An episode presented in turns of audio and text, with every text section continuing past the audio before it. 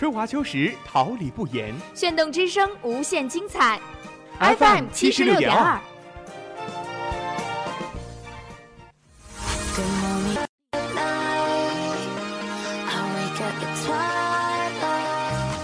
让电波在空中回响，让声音重塑梦想。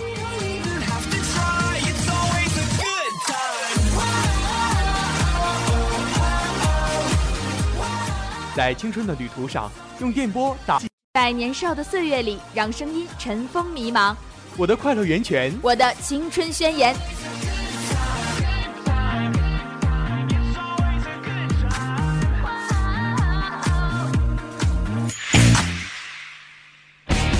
哈尔滨师范大学广播电台，正青春，正能量。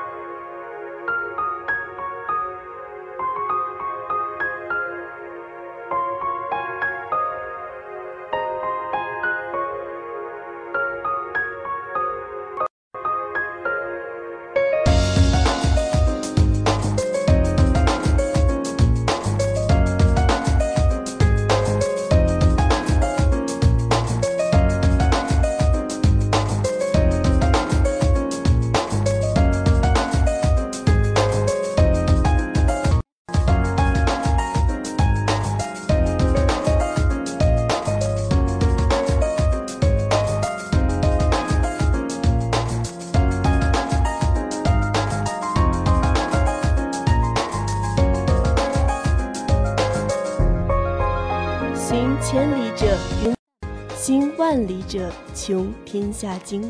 文化在行走中引进，文明在行走中传播，生命在行走中延续，心灵在行走中充实。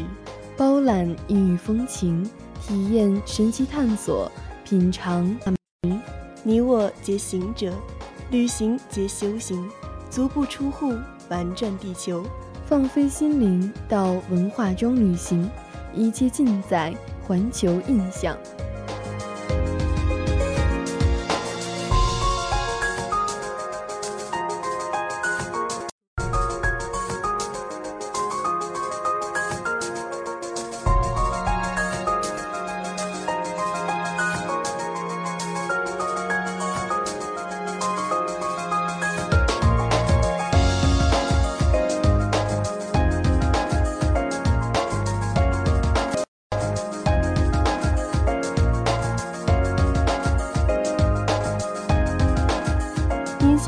听到的是哈尔滨师范大学校园广播台为您精心制作的《环球印象》系列节目，这里是调频七十六点二兆赫，我是播音张梦林，我是播音鲍芳。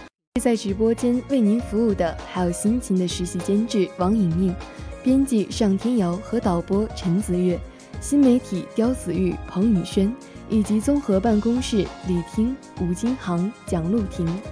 环球印象丹州带您领略异域风情，双周带您走遍九州。出国游玩的时间，踏访异域的神奇土地，感受国外的别样风情。环球印象与您一起聆听异域风情。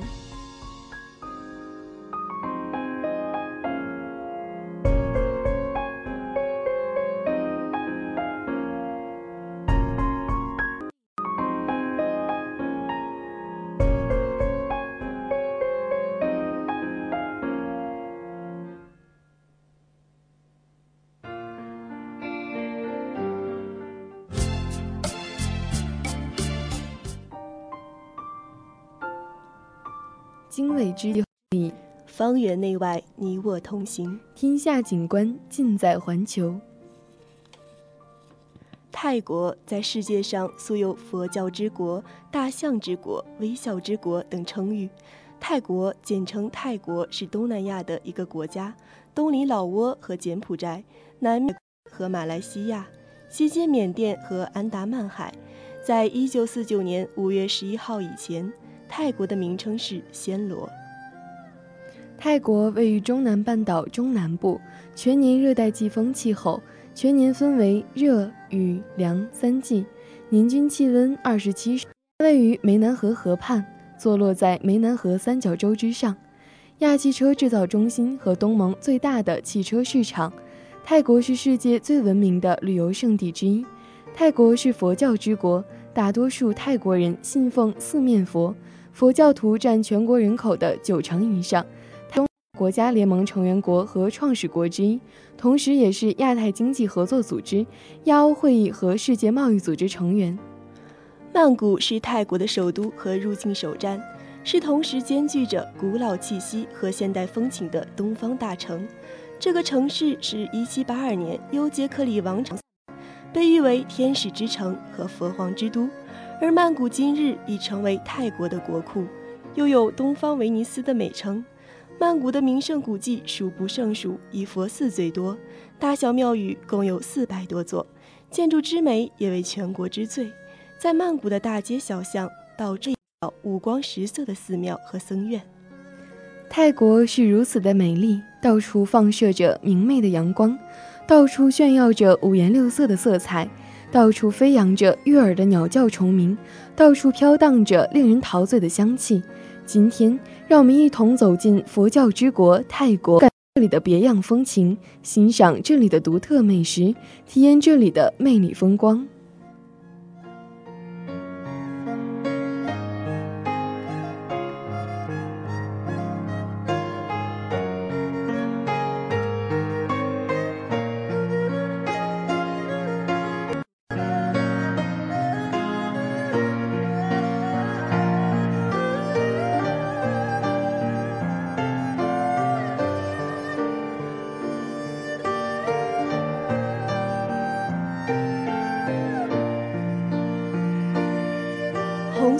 手，写不起风流；千经百转，读不完的世间沧桑。环球天下，纵观历史。泰国是佛教与君主并重的国家。泰国首先是个黄袍佛国，在美丽富饶的国土上，两千多年的佛教历史使它逐步形成了三万多座充满神古老寺院和金碧辉煌的宫殿。泰国的佛教发展成为国教有七百多年了。自一三四五年李泰王时期的国王出家修行以来，佛教在泰国作为国教传统，学校设有专业课程。国教国度里的男性国民年过二十岁后，必须出监到三个月。举凡国民参军或入选国家工作人员，录用的首要条件就是出家于佛庙修行、做义工的资质，连国王也不例外。散布于泰国城乡处。几乎家家户户都供奉佛经佛像，曼谷的街头差不多一百米就店铺馆所无一不设佛坛，神龛佛坛里摆有很多新鲜的贡品，路过的人都会自然的双手合十。僧人在泰国是最受尊重的群体，官无论大小，人无论尊卑，遇到僧人必须礼让，双手合十，微笑问。天早晨，打破城市寂静的是僧人的佛唱。僧人们穿着袈裟，排着整齐的队伍，双手合十，赤脚从街上花园经过。他们诵经的声音厚重而深沉，以极有穿透力的磁性，在大街小巷悠悠传扬，把人们从水。紧接着，便是人们不约而同的捐赠。泰国的佛教自由而开放，他们不禁欲婚。僧人可以结婚吃肉，其教义的要旨是扬善解难，尊重生命。受佛教长期熏陶的国民总是微笑待人，礼貌待隐忍。泰国的大罗生命中，凡有生存困难者，皆由寺庙收养。寺庙收养生命，不分国度，不分类别。这不仅仅是对人，连猫狗也恩及。难怪导游说，在泰国，无论城镇还是乡村。没有被遗弃在外的野狗。下，我们一路好奇地寻找，却如是说，泰国是个君主制国家，它大概经过了绝对君主制和君主立宪制两个历史时期。绝对君主制延续了拉玛一世至拉玛七世几代皇帝，君主立宪制还只历经拉玛七世至拉玛九世。君主立宪制度下的皇帝虽是最高统治者，但似乎又统而不治。他只统国为地之所有，却不知政之所由。这与英国、日本等议会制的君主立宪制有许多相似处。像泰国这样的立宪君主，虽依然是国家的最高领导人，被限制到仅仅是国家的代表，没有实际的权利，因而称为虚位元首。但君主作为国家的代表，依然很受人民爱戴和尊重。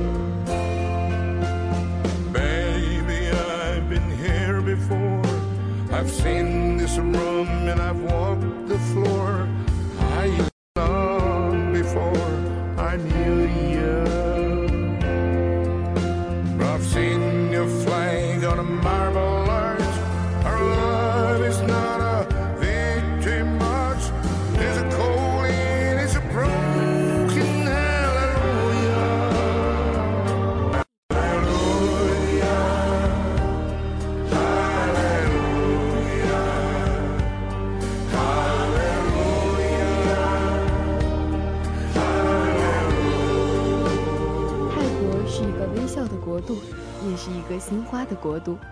微笑与鲜花是这里的。泰国人喜欢微笑，也喜欢养花。同样的，他们也用微笑和鲜花接待客人。在外国人眼里，他们的微笑总是含蓄的。这含蓄的微笑里，包含着一种热情和真诚，更包含着一种习惯、一种素质、一种生活态度和心理状态。如果你去泰国游玩，无论在大街小巷还是山径村道，无论在旅馆还是在民居，所看到的都是微笑。一边双手合十，一边念萨瓦里卡的微笑。商店、旅社、饭馆的服务员是如此，路上行人也是如此，到时是如此，他们没有见到人时也是如此，他们对游客是如此，对自己的同胞也是如此。这里家家院子里都养花，也有养鱼养鸟的。不光居民房前屋后的热带树木常年都是花，路边也尽是开得正旺的粉黄花和精彩的凤凰树花，以及一些闻所未闻的红黄紫白的许多花。但居民们还是在院子里养着他们所喜爱的花。这些花养在大大小小的花钵里，不仅摆在地上，还吊在栏杆上。也有人养在狭正的栏杆上，吊着十几个用椰子壳养的小花，呈曲线的参差吊着，在微风里摆动，像弹奏的钢琴曲子，雅趣横生。一个容易满足和乐观的人，应该是真正懂得生活的人。泰国人的爱笑和爱花，也许是他们信佛爱家心灵折射。你可能想不到，与我们相隔不远却差异甚大的泰国是一个典型的华裔国度，在那里，我们到处都可以感受到中华文明和华人风貌。泰国共有三十多个民族，六千多万人口，泰族是主要民族，占人口总百分之四十，老族居次，占人口总数的百分之三十五，华族排位第三，约有八百五十万人，占人口总数的百分之十四。在二十世纪初，华裔中潮汕人占百分之四十，海南人百分之十八，客家人百分之十六，福建十六，广府人百分之九。泰国国歌是泰王国歌，泰国国歌表达了泰国各族人民团结一心、艰苦奋斗，为了争取独立和自由，为了捍卫祖国的尊严，为创造更加美好的泰国的明天的广大泰国人民的心声。早上八点和晚上六点，泰王国每个公园、学校和电台都会演奏泰王国的国歌，每天都是如此，没有一天会例外。只要听到泰王国歌，人们都必须立即面向国旗摘帽以示敬意。每个人都要严肃认真地对待泰国国歌。意义上来说，泰国的警方只要是看到有任何人对泰国的国歌、国旗或者王室诸位成员有不敬之意的话，都会立即逮捕，不管你是什么国家的人。泰国的风俗有着别样的特色。泰国的国花是睡莲，睡莲婀娜多姿，也代表对佛教的喜爱。桂花树是泰国的国树，桂花树的花朵艳黄明亮，似乎也代表了泰国人民热情好客的精神。因为泰国是一个崇尚佛教的国家，所以除了普通的重要节日之外，泰国还有一些自己富有特色的节日。泰庆日是一个盛大的节日，每年的十二月五日都会举行纪念泰国国王普密蓬阿杜德的国庆日。佛诞节又叫做浴佛节，每年的五月二十三日都会举行。佛诞节是佛祖释迦牟尼诞生的日子，佛寺的人们在这一天都戒。诵经，用香水和鲜花水为佛像进行浴洗。善男信女们都会去寺庙敬香和浴佛。送干节也叫泼水节，每年四月中旬都会举行。在这一天，人们会抬着巨大的佛像巡游，佛像后面有很多辆花车，车女神。游行队伍经过道路两旁。善男信女们都会用着盛着用贝叶浸泡渗透着的香料的水，洒向佛像和送干女神身体上，以此来祈求新的一年心想事成、万事如意。接下来，人们会相互向对方身上洒水，祝健康，福如东海，寿比南山，祝福朋友在新的一年中快快乐乐。未婚的异性之间则用泼水的方式来表达对对方的爱慕。新年第一天。每家每户会去郊外做一次新年的沐浴，为了祝贺新的一年到来，泰国人们还会举行声势大会。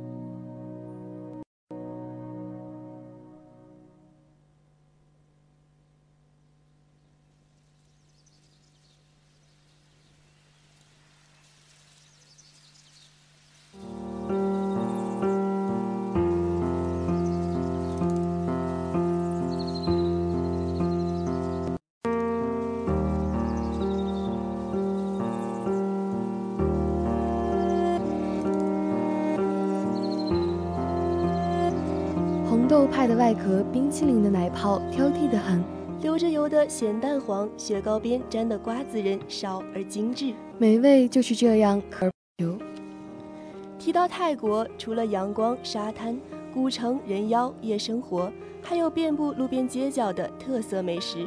泰式美食受欢迎的程度，可由分布在全世界各大都市的泰国餐厅的庞大数量得到见证。在众多菜系竞争激烈的今天，显出它独有之烹调特色，猪肉、柠檬汁、一份汤以及一份沙律，这便是最传统的泰式一餐了。冬阴功汤号称世界三大名汤之一，以泰国本地肥美的大虾为主料，配以草菇、番茄、猪肉，再辅以浓浓的咖喱、柠檬叶。口味更丰富的客人还可以要求加入鲜奶、辣椒等香料，酸辣甜香全部汇集在一碗冬阴功汤里。再配上一碗香喷喷的泰国香米饭，绝对让你的味蕾感受到前所未有的幸福感。咖喱炒螃蟹也是一道泰式名菜，将鲜香炸到酥脆，香气扑鼻，再由泰国本土的咖喱、椰奶、香茅、辣椒等调整成酱汁一起翻炒，直到酱汁浓稠地覆盖在整个螃蟹上，整道菜金灿灿一盘，加上独有的泰式香料，色香味俱全，回味无穷。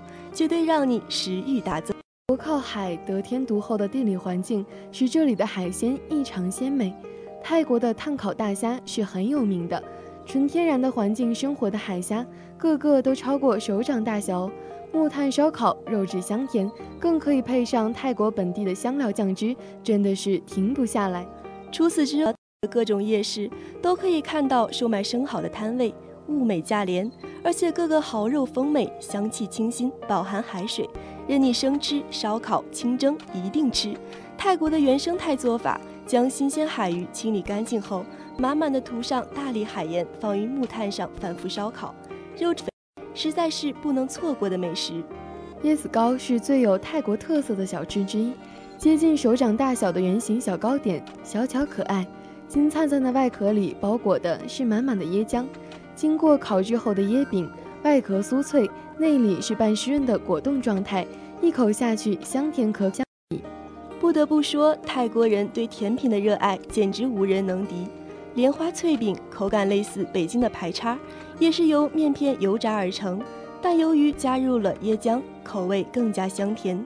同时，这莲花造型也不是一般人可以炸出来的，制作工艺也是相当复。虽说只是一道甜食，却也增添了几分艺术品的气息。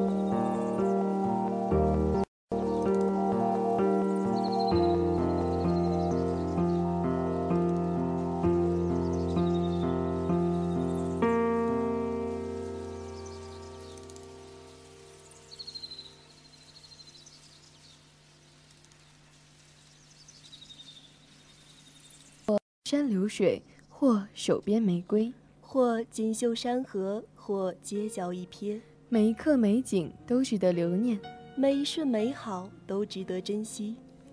来到泰国，一定要看看古城清迈。清迈被称作泰北玫瑰，清迈是泰国第二大城古都，著名的历史文化古城，城建于一二九六年，有着光荣显赫的历史背景。以其丰富且完整的文化古迹闻名于世，曾是泰国史上的第一个独立国家兰纳泰王朝的首都。清迈风景秀丽，遍植花草，尤其以玫瑰为，有着“北国北国玫瑰”的雅称。清迈距曼谷七百千米，位于海拔三百米的高原盆地中，四周群山环抱，清澈的冰河流经市区，气候凉爽，树木葱绿，景色旖旎，古迹众多。是东南亚著名的避暑旅游胜地，有东为称的芭提雅也不容错过。芭提雅是一个集大城市与海滨度假胜地于一身的国际知名乐园。芭提雅位于首都曼谷东南一百五十四千米，毗邻印度半岛和马来半岛间的罗湾，面积二十多方千米，风光旖旎，气候宜人，年均温左右，素以阳光、沙滩、海鲜名扬天下。是世界著名的新兴海滨旅游度假胜地，被誉为“东方夏威夷”。芭提雅是个不夜城，白天寂静，街道几乎无人；到夜幕降临时，各大秀场、商店、餐厅纷纷，海上更是汽笛声声，灯光闪烁。已近黄昏，岸边人头攒动，游客们排起了长龙，都是坐渡轮去海上的公主号就餐，看人妖表演的。在泰国，大象、鳄鱼、人妖被称为泰国风情。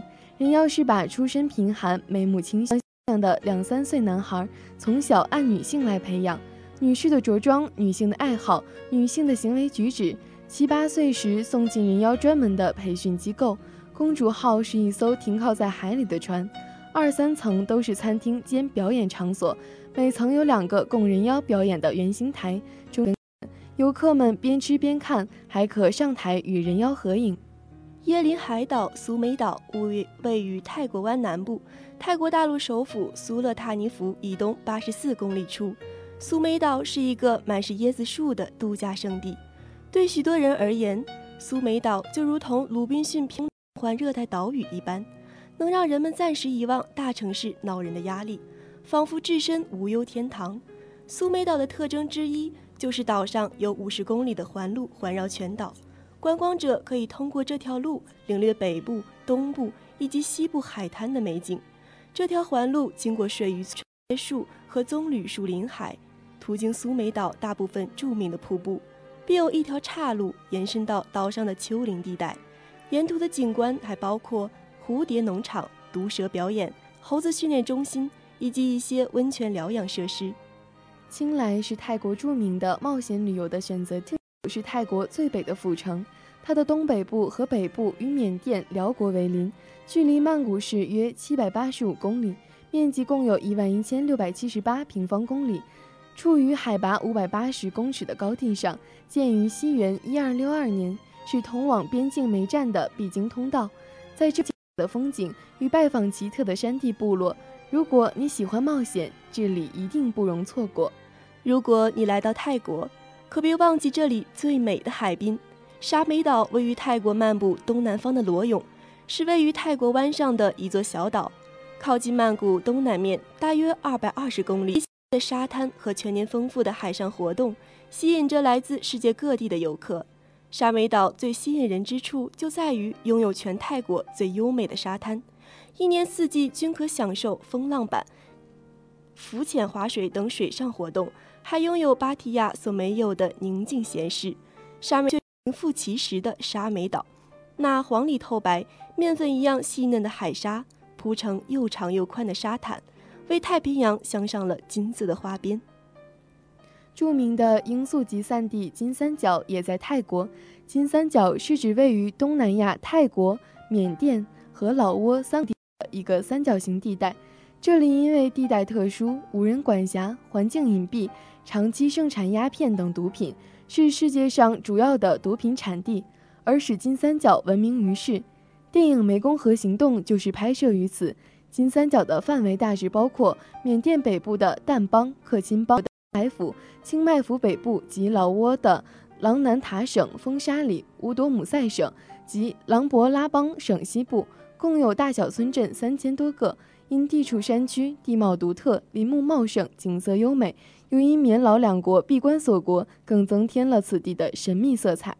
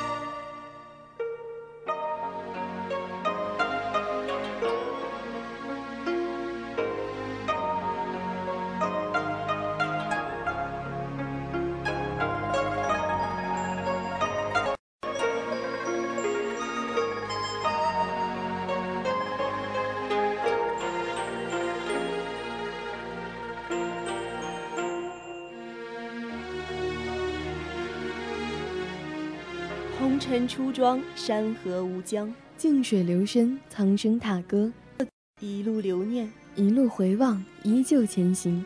在这个快节奏的时代里，有一天你会觉得疲惫吧？有一天，你也会感到想要放松吧，于是便有了给自己放一次长假去旅行的目的，给自己平白无奇的生活开一道花香气息的缝隙。不要试着对自己辩解，忙忙碌碌的日子里，你总需要时间让自己好好的休息，是让自己的心好好的休息一下，拂拂心上的尘埃，理理自己的心情。那么就去旅行吧，在行走的路上，间的芳香，去闻闻自己的味道。一个人背着行囊看风景，或沉吟，或欢笑，或与陌生人侃侃而谈。或打个电话告诉亲朋好友沿途的心情，或在某个地点驻足一整日，可以关掉电话，可以不和任何人说一之，想怎么样都行。在旅行中总是更容易与人相处，和不相干的人说些不相干的事，甚至心底那些一直以来隐藏的最深的秘密也说说无所谓，反正下一刻便天各一方，不必有什么担忧，只当是旅行中的一段。旅行的心情是轻松的、淡然的，是为自己去旅行的；旅行的心情是浪漫的、简单的，是为了自己去旅行的。也许会去那个美丽省份的某个小镇，穿梭在陌生的小巷里，踏过那些铺着石板的小路，听那噪音后面的隐约的呼吸，在陌生的静僻的咖啡馆里喝咖啡。或许灰色的墙，淡色的瓦。崎岖的路就是当下的思绪，小镇就像一幅含蓄的水墨画，默默的、静静的穿过悠远静谧的街巷，亭台之间，感受着小镇那份安谧、温馨的情绪和古朴的风韵。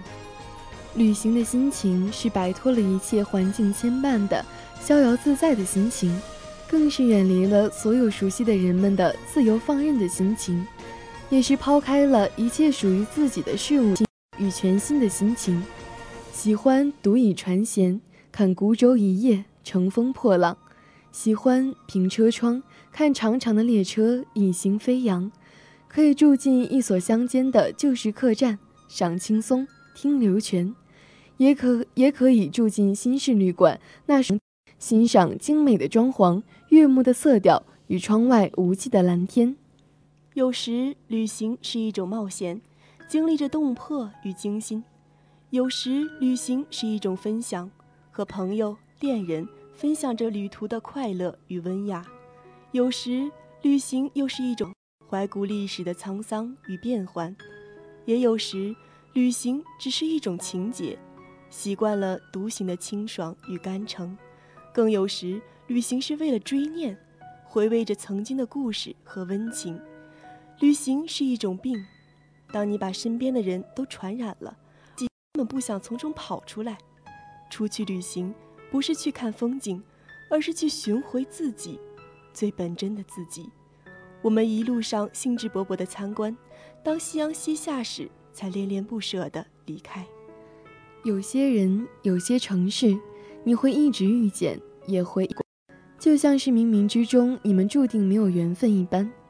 虽然前一刻还拥抱在一起，但也许是时间未到，你不知道下一秒相遇和错过只在一个瞬间。那些想念看似清浅不着痕迹，娓娓道来时也常常感觉不够深刻。习惯轻描淡写的对待，直到失去。人生最好的旅行，就是你在一个陌生的地方，发现一种久违的感动。旅游不在乎终点。而是在意途中的人和事，还有那些美好的记忆和景色。或许不去刻意记取，就会忘记。让我们去旅行吧，去感受那里的柔软时光吧。安静的坐在某个无人打扰的角落，看风景来去，从容自己的心情也是一种美丽。只要心情是平和的，能够放开心怀去容纳那片风景，以及自己的心情。在任何时候看到的任何风景，都将是绚丽的。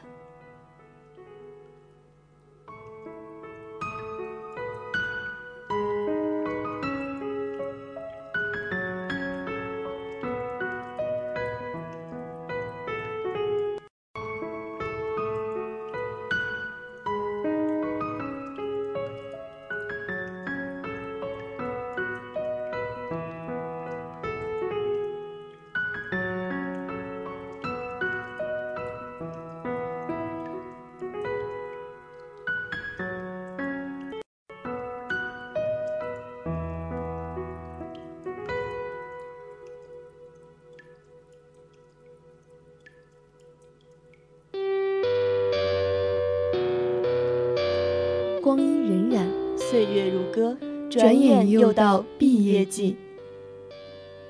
十一年毕业，十瞬等于一念，十念等于一弹指，十弹指等于一挥间，四年一轮回，一转瞬，一弹指，一个不经意的擦肩。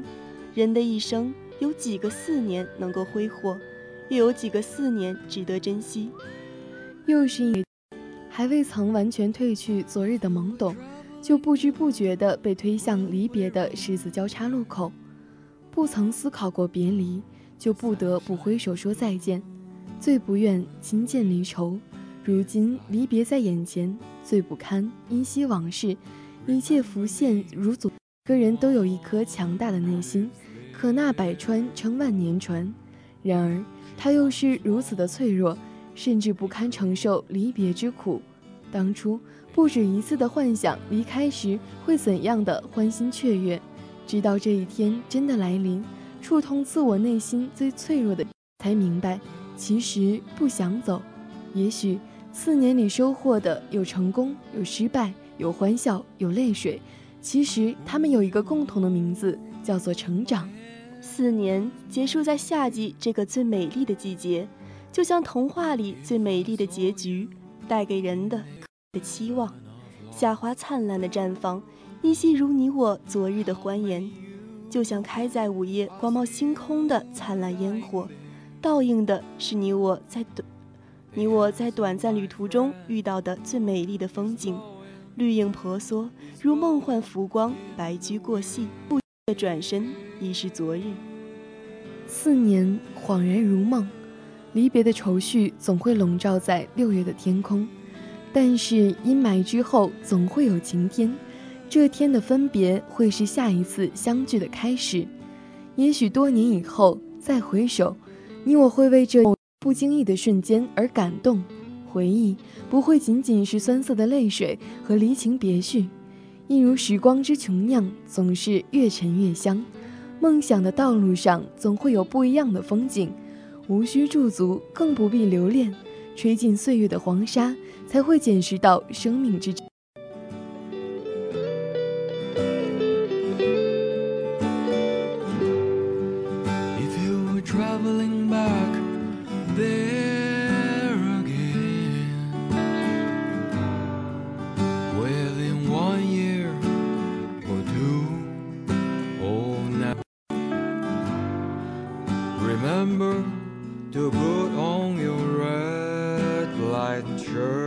and, and watch your footprint.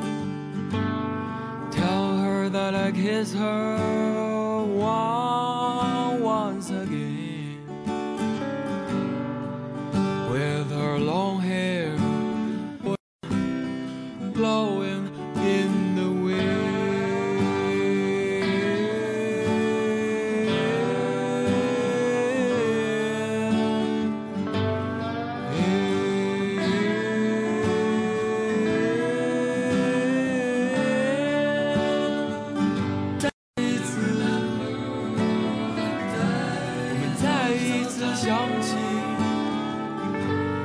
再一次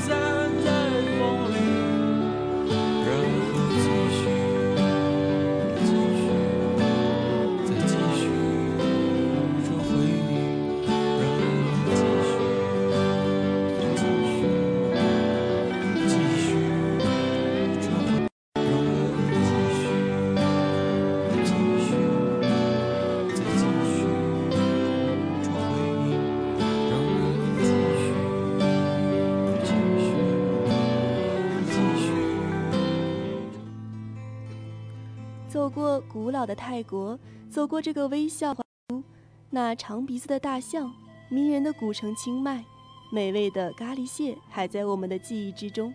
泰国是如此的美丽，值得我们去珍爱和保护。今天的环球印象就要和您说再见了，让我们永怀一颗发现美、感受诗意的心，在文化中。是梦林，我是方倩，感谢直播间里的每一个人，我们下期再见。